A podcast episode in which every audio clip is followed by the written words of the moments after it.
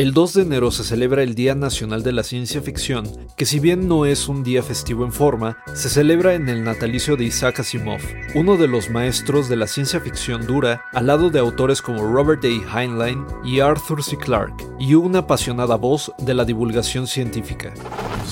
Institute. Masterpiece Your Life. Profesor de bioquímica, además de escritor, Asimov nació como Isaac Yudovich Osimov en alguna fecha entre el 4 de octubre de 1919 y el 2 de enero de 1920. Su familia provenía de Petrovichi, en Rusia, y su apellido deriva de la palabra rusa para grano de invierno, el centeno, que era el negocio de su tatarabuelo.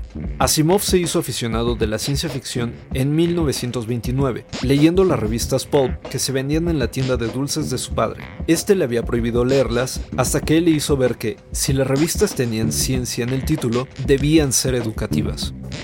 Era común entre los escritores de aquellas revistas pulp escribir bajo seudónimo, y si bien Asimov llegaría a tener hasta seis alias distintos, al inicio rechazó usar un nombre común como alias, aunque a menudo se encontraba con lectores que creían que Isaac Asimov era el seudónimo de un autor con un nombre común. Su obra consistió de cuentos y novelas hasta 1958, cuando comenzó a publicar libros de texto y divulgación científica, y habría de introducir al inglés términos como robótica, positrónica y psicohistoria, una combinación de historia, sociología y estadística. Y sin embargo, Asimov creía que sus contribuciones más duraderas serían sus leyes de la robótica, así como la serie de la Fundación, un conjunto de por lo menos 16 libros que esbozan una especie de historia del futuro, donde la tecnología condiciona la organización social. ¿Qué mejor día para celebrar el género de la ciencia ficción que en su día?